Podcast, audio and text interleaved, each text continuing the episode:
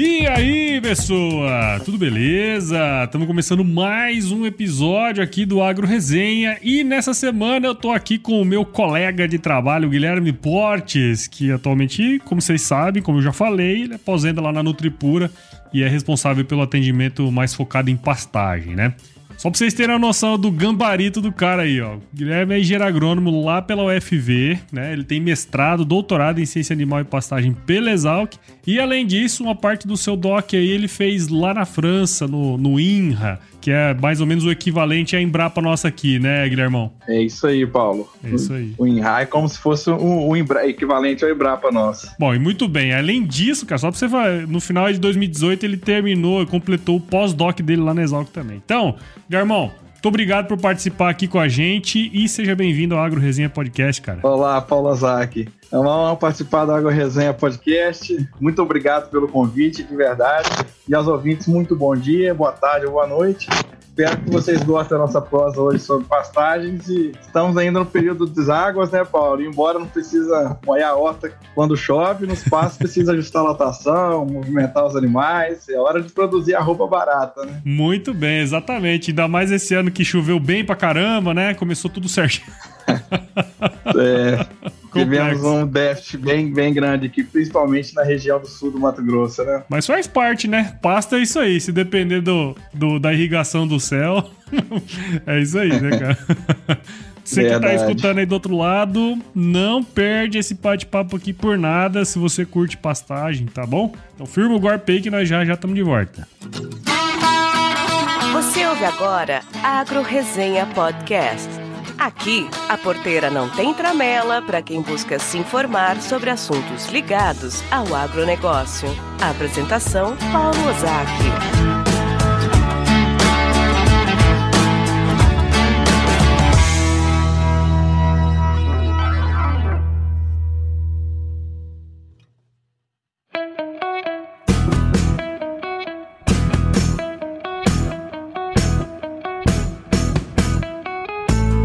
Bom, Guilhermão, estamos aqui de volta e pra gente começar essa resenha aqui, cara, tem como você contar um pouquinho aí da sua história pra gente, meu? Sim, Paulo, é, sou mineiro, nascido na cidade de Manhumirim, Minas Gerais, Olha fica isso. na região da Zona da Mata de Minas. É. é uma região muito forte no setor de cafeicultura e também na produção de leite, predominantemente em pequenas propriedades rurais. Sempre fui ligado ao meio rural é, pela minha família e, e, em 2006 eu iniciei o curso de agronomia na Universidade Federal de Viçosa. Hum. É, desde o primeiro ano de graduação fiz estágio com pastagem no departamento de zootecnia. Daí em 2010 fui para Dinamarca, onde fiquei por um ano fazendo estágio em propriedade leiteira. Dessa aí eu não sabia não, hein? Sim, sim, fiquei um ano lá no, no, no, gelo, menos Ai, 21 cara. graus. Deus me dibre, hein? Deus me dibre. Daí eu voltei em 2011 para o Brasil, né? E no, no, início de 2012 eu já comecei meu mestrado na Exalc, em Piracicaba. Você deve ter ouvido falar, né? Ô, oh, rapaz, eu nunca ouvi falar dessa, dessa tal de Piracicaba. comecei meu mestrado e em 2014 continuei é, no doutorado, também no departamento de zootecnia, com o professor Sila Carneiro da Silva, e fiquei oito meses durante o doutorado na França, desenvolvendo o meu projeto em parceria com o INRA, que, como você já mencionou, é equivalente à Embrapa aqui no Brasil. E na área de pastagem é uma instituição muito, muito reconhecida. É, bom, depois de terminar o doutorado em 2018, fiquei mais seis meses no pós-doutorado e logo em seguida comecei a trabalhar na Nutripura, uma uhum. empresa de nutrição animal e pastagens que tem sede aqui no sul do Mato Grosso, em Rondonópolis, com produtos e serviços no setor predominantemente de gado de corte. Uhum. Conheço essa empresa aí também. Já ouvi falar dela. Eu te encontro aqui. Mas, cara, o que eu acho massa, assim, e um dos motivos aí que eu quis trazer você, né? A gente já tá batendo esse papo já faz tempo, né? Você vir aqui pro, verdade, pro podcast, verdade. né, cara? Porque eu, eu acho sempre muito massa essa ideia. Assim, você construiu sua vida na academia, né? E aí, em um determinado momento, você, não, vou pro mercado e trabalhar na Nutripura, que eu acho que é um, é um baita de, um, de uma empresa também, né? Sou suspeito para falar. Né? Mas a, é, é, esse, esse, esse background seu que eu acho muito massa e, e sempre muito prático, né, cara? E eu acho que isso faz toda a diferença, né? Sem dúvida. Pode muita gente tem a ideia, né, de que vai fazer pós-graduação, tem que ir para academia academia, eu tenho que ir para pesquisa ou para ensino. E não é muito assim, né? As empresas elas estão cada vez mais investindo em pesquisas também, às vezes mais avançadas que é, muitas instituições públicas, instituições a maioria delas, na verdade. Uhum. Então, assim, tem um campo enorme de trabalho em empresas, né? Muitos não olham esse lado. É, e tem um outro componente aí que eu acho super legal também, é que o desenvolvimento da pesquisa, quando se fala em empresas privadas, né? É, ela é muito focada no dia a dia, né, cara? Então você traz as demandas ali que acontecem de verdade no campo e discutem isso no alto nível, né? É, e, e, põe para fazer, né, cara? Sim, é a empresa focada no produtor, né, para resolver os problemas. Então,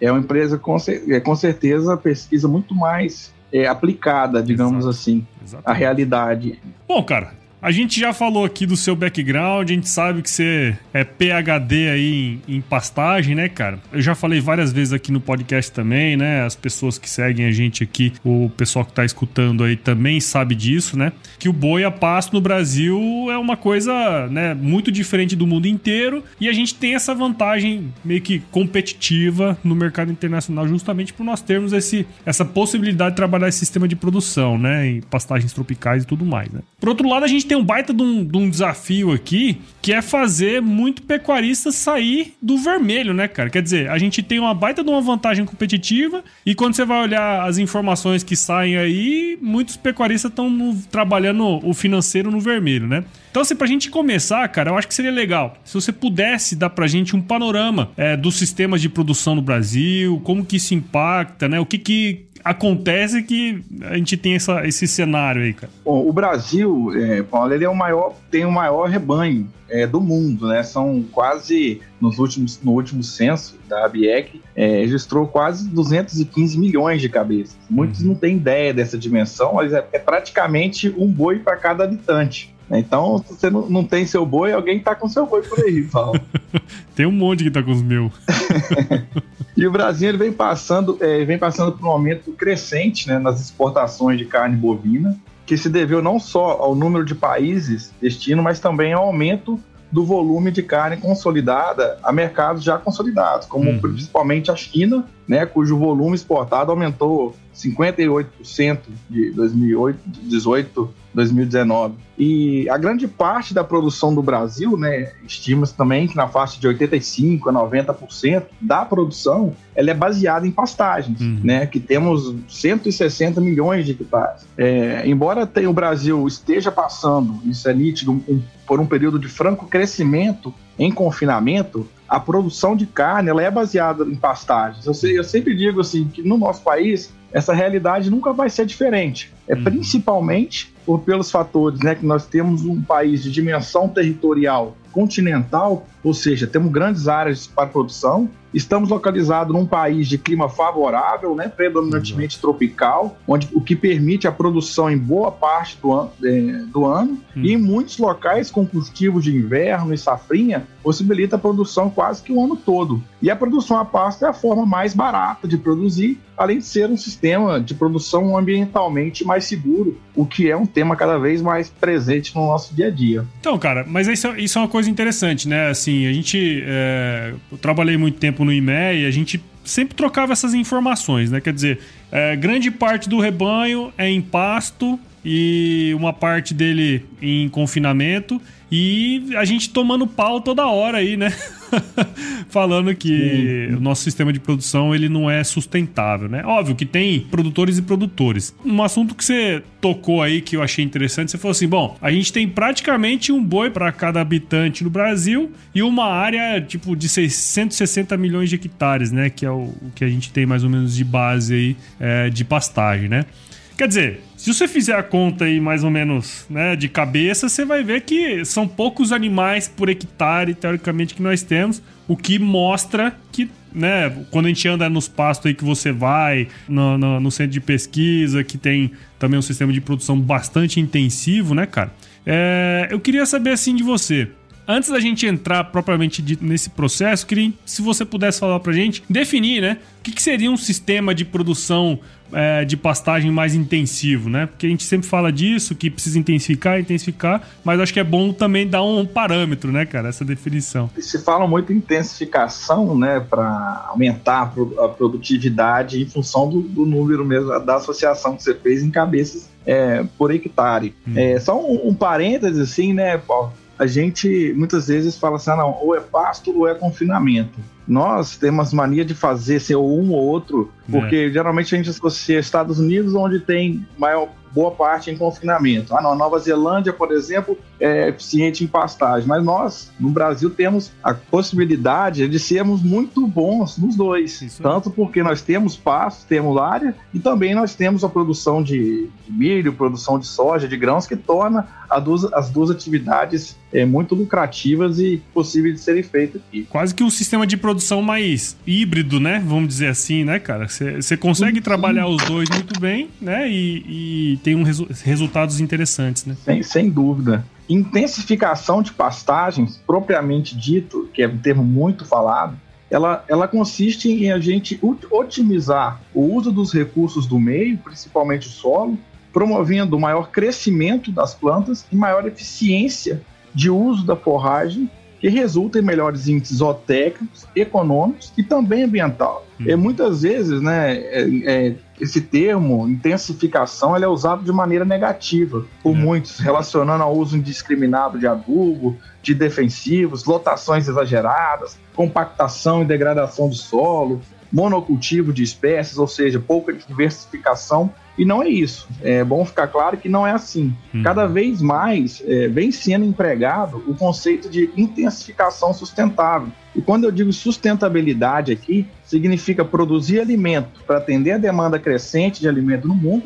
mas ao mesmo tempo que mantendo ou melhorando a qualidade do ambiente. Claro que a produção extrai nutrientes do solo para manter sustentável, deve, a gente deve repor em quantidade e equilíbrio os nutrientes para perpetuar a produtividade no lugar do solo. E essa reposição de nutrientes no sistema, ela vai depender do sistema de produção, às vezes com sistema integrado, uso de associação de espécies, depende de muitos fatores. Mas o, o mais interessante, então assim, é, veja que, Paulo, que na concepção de intensificação com sustentabilidade ambiental e econômica, a intensificação ela pode ocorrer com níveis moderados de adubação ou claro. técnicas que promovem a melhoria do uso do solo, como adubação estratégica de pastagem, sistemas integrados, né, que resultam em melhoria, melhor utilização do solo, cultivo de agricultura com pecuária. Isso já é bem é, bem demonstrado na, na ciência e na prática, e tudo isso, claro, com um manejo adequado de ajuste de lotação dos animais para atender às metas de manejo de cada espécie. É, cara, e isso é uma coisa tão complexa, né? Eu lembro que quando estava na, na, na, escola, tinha um dado muito interessante assim, né? A gente tem, óbvio, se você olhar no global, a gente tem uma produtividade relativamente pequena, né? E Sim. eu lembro que tinha um dado, eu não vou lembrar qual era o tamanho dessa, desse, desse ganho, mas eu lembro assim, Ó, se você não fizer nada no seu sistema de produção, só piquetear e colocar água, você já tem um ganho de 20, 30%, não lembro, eu não lembro a, a dimensão, mas eu lembro que era uma coisa absurda assim, quer dizer, só de você cercar a área e pôr água, você já tinha um ganho, sei lá, de 30% de produtividade, quer dizer, sem fazer muita coisa, sem investir em adubo, né, e, e coisa e tal.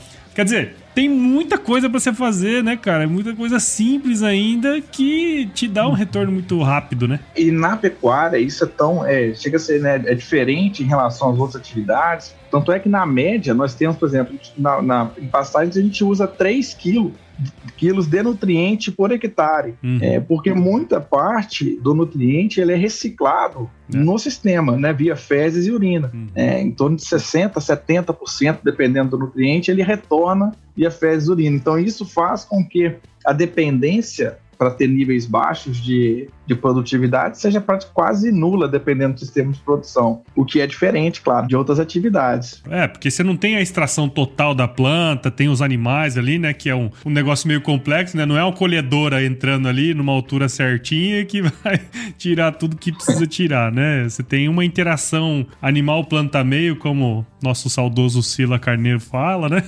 Sim, que é bem sim. complexo, né, cara? Sim, envolve muitos fatores, né? Muitos é. fatores. Isso torna um sistema mais é, resiliente Exatamente. também. Por, por, isso é que muitos, muitos permanecem na atividade tendo lucro e às vezes com pouco investimento. Oh, tenho certeza que você já ouviu aquela máxima de que você só colhe o que planta, né?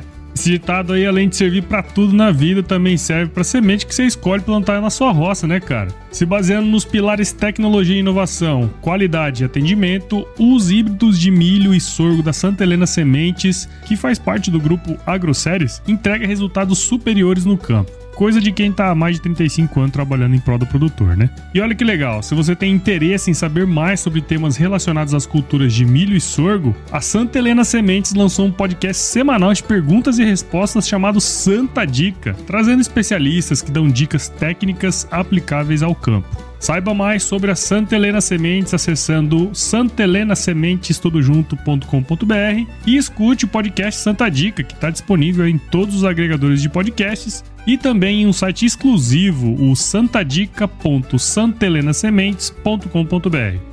Ó, faz assim, assina o podcast, siga a Semente Santa Helena lá no Facebook e no Instagram para mandar sua pergunta para lá também, tá certo? E fica ligado nos próximos episódios que eles vão responder você lá. Recado dado, e agora vamos voltar para nossa resenha aqui.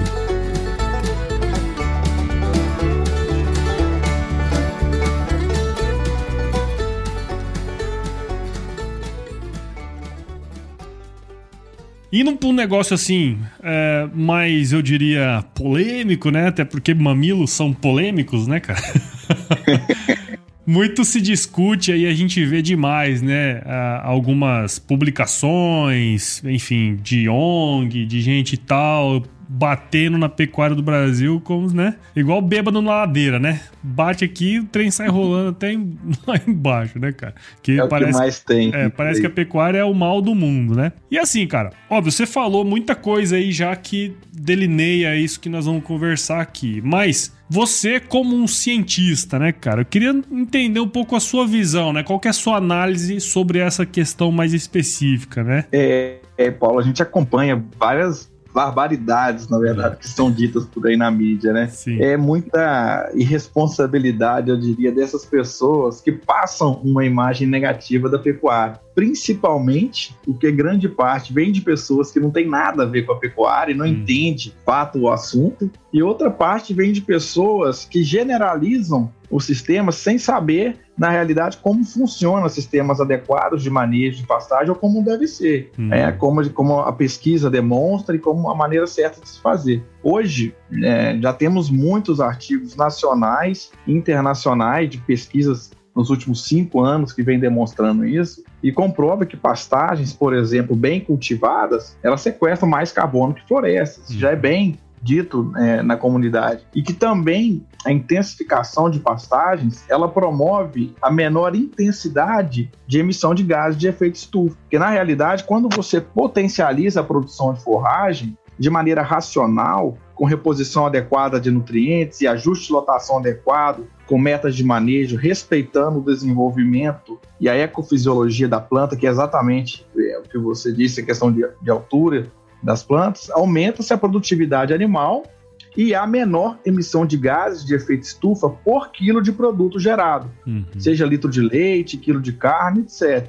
Isso é o que chamamos de menor intensidade de emissão, ou seja, mais produto animal é gerado numa mesma área para a população, com menor emissão por quilo de produto produzido. Uhum. E se a gente pensar, Paulo, na essência né, da produção animal em pastagens, o, o processo de produção animal em síntese, ele consiste numa maneira pura de transferência né, de energia solar para a planta até a produção de carne. Nesse processo, né, a energia que as plantas capturam por meio da fotossíntese, que vai resultar em crescimento da planta, então, quanto mais a planta cresce, mais assimilação de carbono tem no sistema, uhum. que através de um manejo adequado, principalmente de lotações de animais, que vai favorecer o maior consumo de forragem, produção, essa forragem que é consumida é convertida em produto animal. Então, se otimizar a produção animal de maneira consciente e racional é, consiste em fornecer condições adequadas ao desenvolvimento da espécie. Uhum. Isso é, é bom para todo o sistema, né? Claro, e a gente sempre tem gente que denigre a questão de é, usos de adubação. É, isso é muito pouco utilizado ainda ao nível de o que é potencial de ser utilizado em pastagens, né? Porque, uhum. obviamente, que quanto mais você produz, mais você tira, né? Tira, entre aspas, do sistema, é, maior vai ser a sua reposição. E essa reposição do nutriente tem diferentes formas de ser repostas. Né? O próprio animal, como né, nós já comentamos, ele, ele retorna com boa parte dos nutrientes no sistema. Mas, ô Guilherme, cara, gasta água demais para fazer um, um quilo de carne, cara. Como assim? o peito Não, do boi, isso... cara. Pois é, o que se falam, né? Cada, cada uma que tem, é, é barbaridade essas, essas coisas que a gente escuta aí. Mas, cara, uma coisa que você falou aí que eu achei bem pertinente também, né? Porque assim, é, a gente está num processo de mudança, né? Num processo de evolução também dos sistemas de produção. É, como como bem você falou, hoje, mesmo um cara que não tem um, um, sistema intensivo, ele consegue obter ganho financeiro em cima de uma área que ele produz pouca carne ou ele produz tem, tem uma taxa de lotação baixa, né? E só que isso tende a mudar, né? Como como, como a gente já tem visto aí, custos mais altos, maior demanda, né? Então, a, a, às vezes essa, esse jogo deve mudar e eu acho que a produção em pasto, dessa maneira como você está colocando, vai ter um papel fundamental nesse processo. Eu não sei o que, que você acha em relação a isso, mas é mais ou menos essa visão. E vendo o que você falou e o que a gente vê do mercado, né? Sem, sem dúvida, Paulo. O Aí tem a pastagem né, no Brasil, né, igual como nós já definimos a questão da intensificação, em que, em que consiste e como isso pode melhorar. Se a gente pensar no cenário atual é, do Brasil, né, pecuária tem condições é, de dobrar ou triplicar os níveis de produção, a gente trabalhar com, com, com tecnologias mínimas, digamos assim, em termos de, de reposição de nutrientes, diversificação de culturas, que é a produção combinada de agricultura e pecuária, com a melhor exploração dos sistemas, porque a, a vantagem é, a pecuária é muito hoje ela, ela, é importante, né? Tanto no sentido da gente ter muito ainda aonde atingir, como também ela tem um papel importante na, quando, quando associada com outras culturas, também de melhor exploração do sistema de produção em áreas de baixa aptidão para a agricultura, porque às vezes muita gente é, compara, né? Fala, não, uma cultura com a outra, mas nem todos os lugares é possível de se fazer agricultura, né? Tem uhum. lugares, regiões é, marginais, regiões declivosas, áreas alagadas, como nos, nos pantanais, por exemplo. Então, é, nós temos um potencial imenso de aumentar a produtividade, claro, aumentando a produção de alimentos no mundo e a geração de renda e de empregos. Imagina se nós tivéssemos hoje o dobro da produção que nós temos, isso ainda vai chegar, eu não uhum. tenho dúvida. A pecuária está cada vez mais intensificada, né? Só para a gente nos posicionar, né? Nos últimos 30 anos, nós mais que dobramos a produtividade animal. Então, assim, Sim. isso vem sendo feito. Nós produzimos mais de duas vezes numa mesma área. É, eu sempre digo, se nós estamos no caminho, mas ainda temos muito a alcançar no nosso sistema de produção. E é, e é, muito isso, né? Você, você mesmo comentou isso agora, né? Que, enfim, a gente tem essa, essa possibilidade, né? Não vai dizer, não, não, quer dizer que isso vai acontecer, mas é muito provável que aconteça, até porque essa área disponível que existe para fazer esse tipo de produção praticamente inexistente em outros países, né? É, quem provavelmente vai atender a essa demanda crescente certamente deve ser o Brasil, né? E como você falou, nós conseguimos, sei lá, produzir muito mais numa, numa área até menor, né? De repente.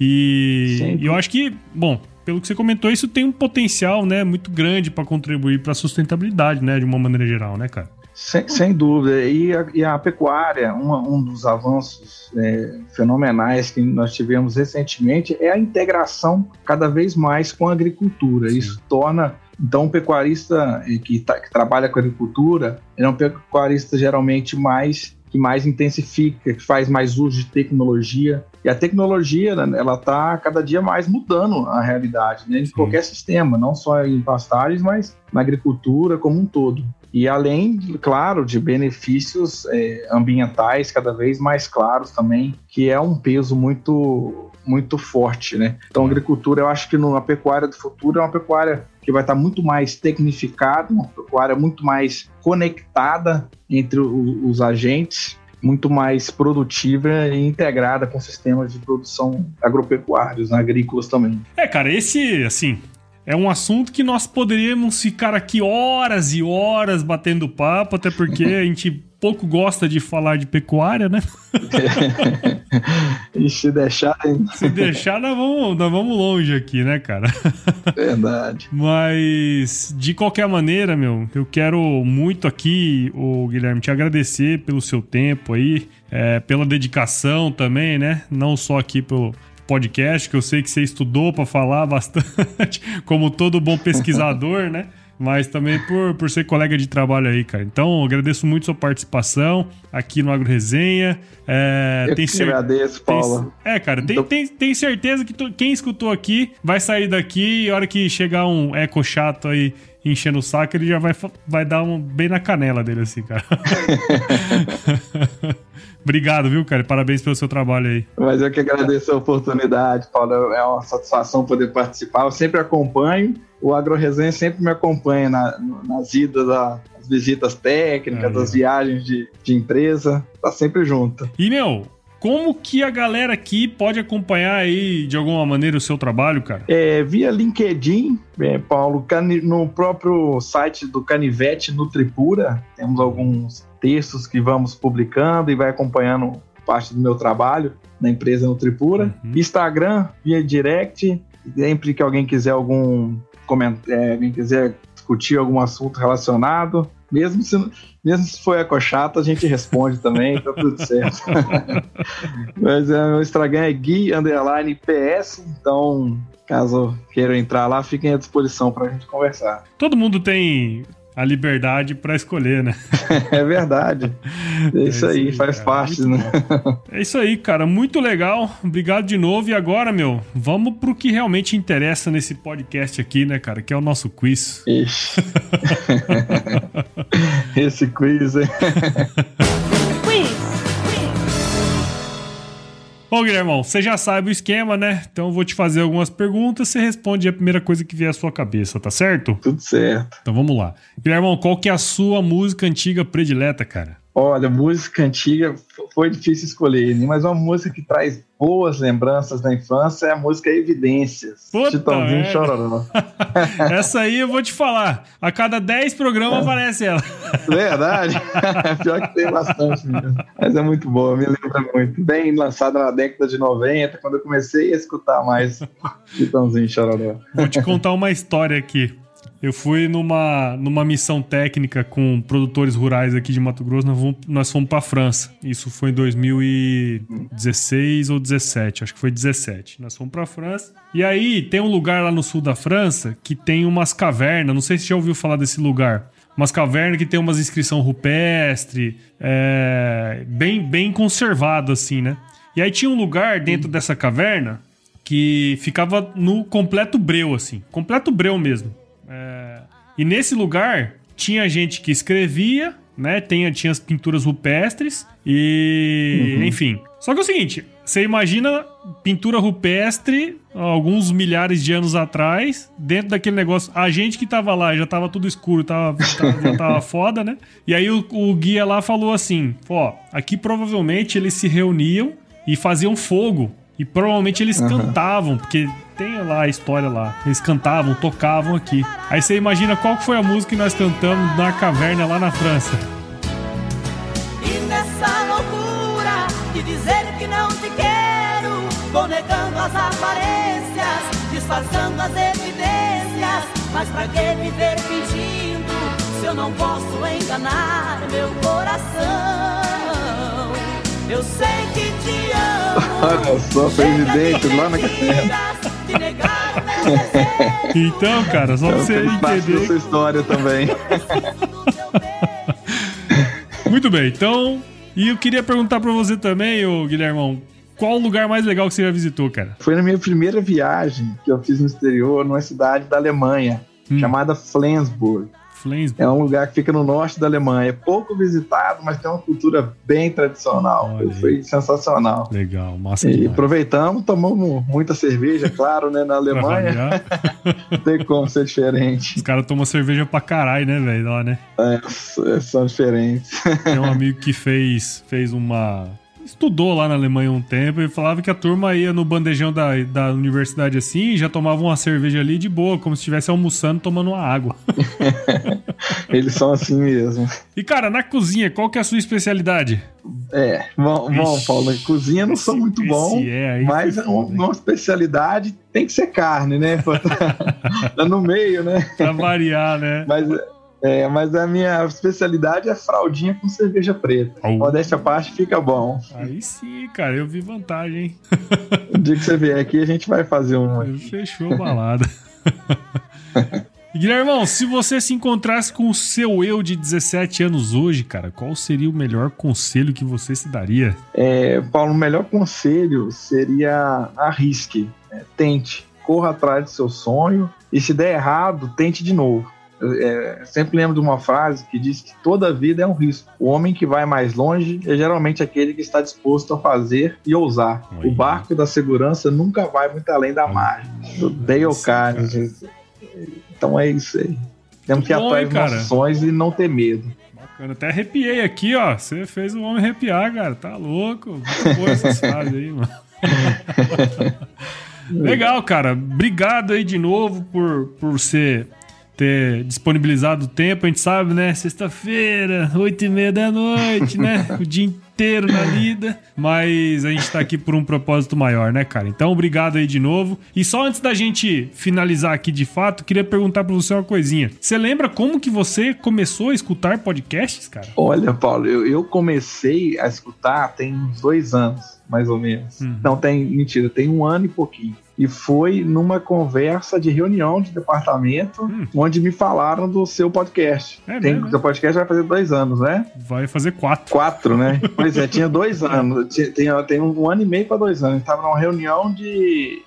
Reunião do departamento. É mesmo, cara. Olha só que doideira. É. Pois é, cara. Isso que, eu acho, isso que eu acho muito louco, sabe por quê? Porque eu sempre falo pra turma aqui. Como que o podcast vai aumentar? Só se você indicar. No seu caso foi mais ou menos assim, você recebeu uma indicação, foi lá começou a escutar, né? E é bem assim, cara, eu sempre falo pra turma, se você que tá aí do outro lado agora, escutando esse podcast e gosta do Agro Resenha ou de qualquer outro podcast, cara, indica pro seu amigo, sua amiga, pro namorado, crush, qualquer coisa. Indica o podcast porque é assim que os programas vão, vão crescer, né? No caso do Agro Resenha, nós estamos disponíveis em todas as plataformas, Apple, Google, Spotify, Deezer, né, que são os principais. Temos as nossas redes sociais, Instagram, Facebook, Twitter. Estamos trabalhando um pouquinho no LinkedIn também. Temos o nosso grupo do WhatsApp que está lotado, mas tem o nosso canal do Telegram aí, e você consegue acessar também lá pelo Instagram e também pode escrever pra gente no contato agroresenha.com.br. E também, ô Guilherme, nós fazemos parte da rede Agrocast, que é a maior e mais motherfucker rede de podcasts do agro do Brasil, viu, cara? Lá nós temos vários Bacana. podcasts do agro aí que a turma pode se esbaldar. tá certo? Cara, obrigado de novo por você disponibilizar seu tempo e tenho certeza aí que a turma gostou, hein? Muito obrigado, Paulo. Eu que agradeço mais uma vez. É uma honra participar. Vários é, entrevistas interessantes. Então eu que agradeço. Por mim, obrigado aos ouvintes aí por estarem escutando também. Legal, cara. É isso aí. Bom, a gente sabe que produção a pasto precisa de chuva. E se chover, não precisa molhar o pasto. Também não. Isso aí. Bom demais, bom demais. Que ainda você quer viver pra